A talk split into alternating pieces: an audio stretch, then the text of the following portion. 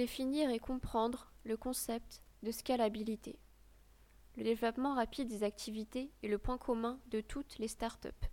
Pour ce faire, elles ont recours à diverses techniques de marketing et de communication. Une fois cet objectif atteint, elles doivent s'employer à maintenir leur performance. C'est le concept de scalabilité. Il permet à toute start-up de rassurer ses clients sur la bonne gestion de ses ressources.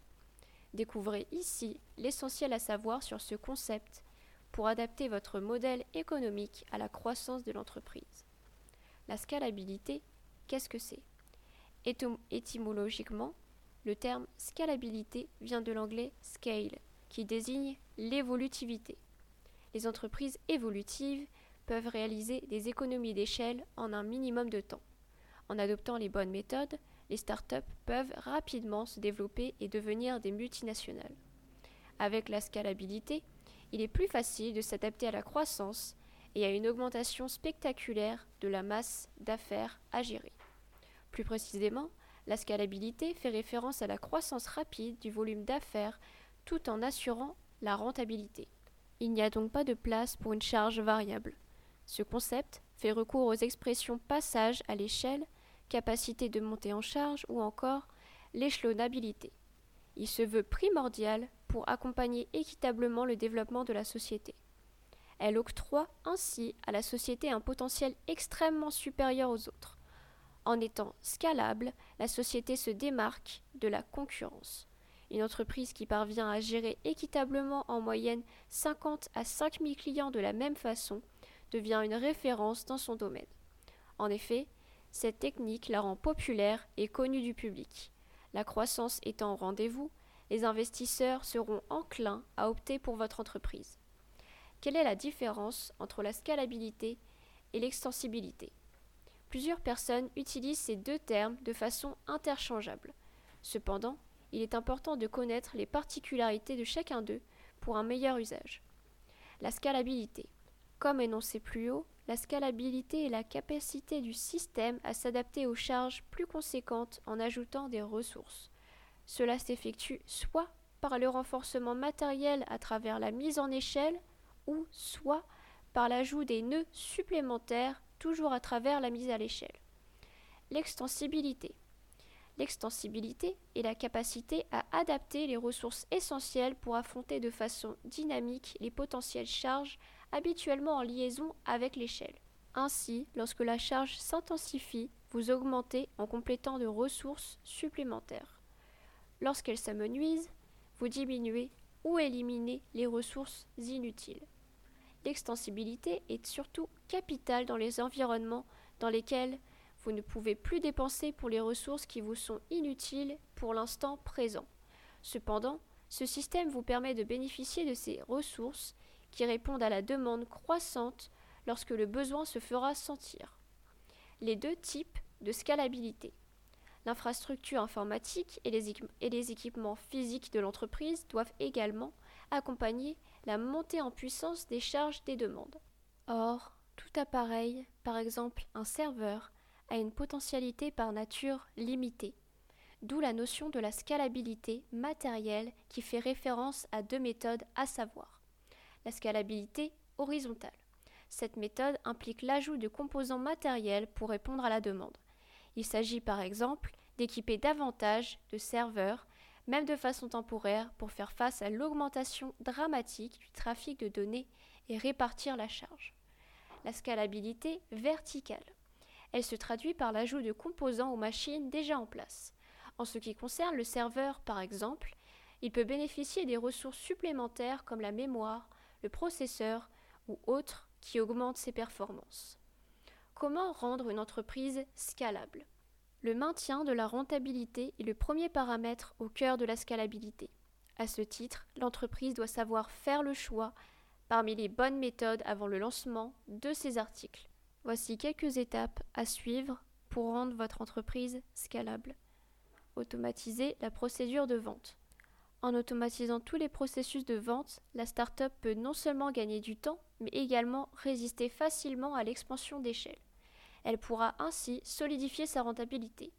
Du premier contact avec le client à la livraison du produit, En passant par l'enregistrement, les relances, le paiement et la facture, tout doit se faire automatiquement. L'automatisation de la procédure de vente permet également de mobiliser un minimum de ressources. 2. Privilégiez les produits génériques au sur-mesure. Lors du lancement de votre produit, la satisfaction du client est le premier objectif que vous vous fixez. Dans cette optique, de nombreuses entreprises proposent à tort des produits sur mesure dès le départ. Bien que cette idée puisse démarrer votre entreprise en un temps record, elle peut ne pas porter ses fruits à long terme. L'important est de viser plus loin et de savoir prévoir les changements. La meilleure solution est donc de fournir un produit universel qui ne nécessite pas beaucoup de modifications, mais qui convient à la plupart des gens. 3. Misez sur des outils modifiables. Quand on se lance dans un nouveau projet, la tendance est d'y aller avec un budget restreint, du moment qu'on procède à une méthode fonctionnelle. Néanmoins, les paramètres de base peuvent être insuffisants, surtout lorsque les charges accroissent de façon exponentielle. Sur un autre plan, opter pour un logiciel ou outil informatique de qualité dès le début peut aussi engendrer une catastrophe si cela ne permet pas d'avoir le succès attendu. Il est donc judicieux d'opter pour des techniques modifiables capables de s'adapter aux risques de changement. 4. Recruter des jeunes à fort potentiel. Vos employés doivent être scalables. Même si vous désirez embaucher dans l'immédiat des experts pour engager au plus vite vos activités, laissez également de la place aux jeunes ayant des aptitudes de qualité. En revanche, cela ne signifie pas qu'il ne faut pas faire appel à des professionnels dans les domaines précis. L'idée est de trouver un juste équilibre entre les talents au cœur de votre société. Les jeunes qualifiés s'intégreront plus facilement à l'évolution rapide de l'entreprise. 5. Préparez l'ouverture de votre entreprise à l'international. Enfin, la croissance exponentielle va souvent dans le même sens que l'extériorisation à l'international. Cependant, vous avez des parts de marché rapidement à l'international, il est primordial de faire une anticipation. Pour cela, il est conseillé de créer dès le début une plateforme Internet bilingue dans les langues françaises et anglaises. Cela permet d'éviter de se mettre des pressions inutiles une fois que les marchés d'affaires à l'étranger s'offrent à vous. Le scaling, qu'est-ce que c'est? La notion de scaling fait appel à la représentation dans des dimensions proportionnelles.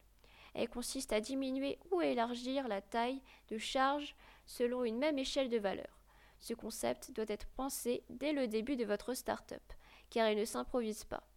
Le meilleur moyen est de l'intégrer au stade où vous construisez un modèle économique pour votre start-up ou votre entreprise, comme Uber. Dans la foulée, vous pouvez aussi évoluer votre modèle économique pour en faire un modèle évolutif. C'est d'ailleurs ce que font aujourd'hui certaines, grandes structures comme RATP, Google ou autres.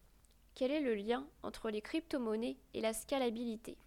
La scalabilité fait référence à la capacité d'une société à continuer à fonctionner de manière normale à mesure que le nombre de charges augmente.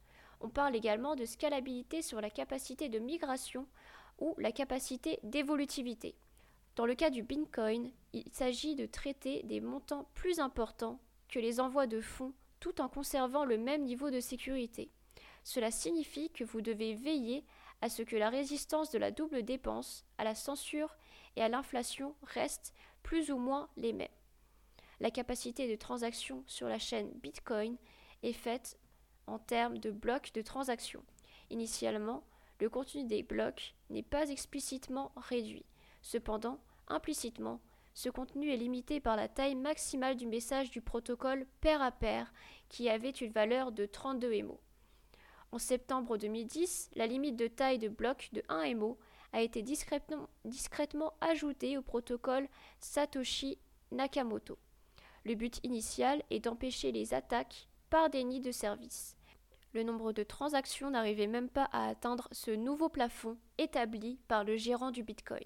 En août 2017, la montée en gamme de Segwit a permis de changer en profondeur et de manière rigoureuse les blocs avec l'introduction de la notion de poids. Ce dernier, le poids du bloc, est alors amené à un plafond de 4 millions d'unités. Cela correspond à une hausse de la taille maximale des deux blocs à 2 émaux. Ce plafond a fait l'objet de discordes de longue date dans la communauté, lors du débat sur la scalabilité de Bitcoin qui a fait rage pendant quatre longues années, de 2013 à 2017. Certains voulaient une augmentation de manière subtile, tandis que d'autres voulaient simplement qu'elle demeure la même.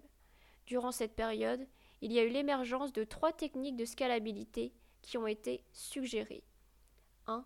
La hausse de pouvoir transactionnel sur la chaîne Bitcoin. 2. L'étalon Bitcoin, c'est-à-dire la mise en place de plusieurs intermédiaires de confiance.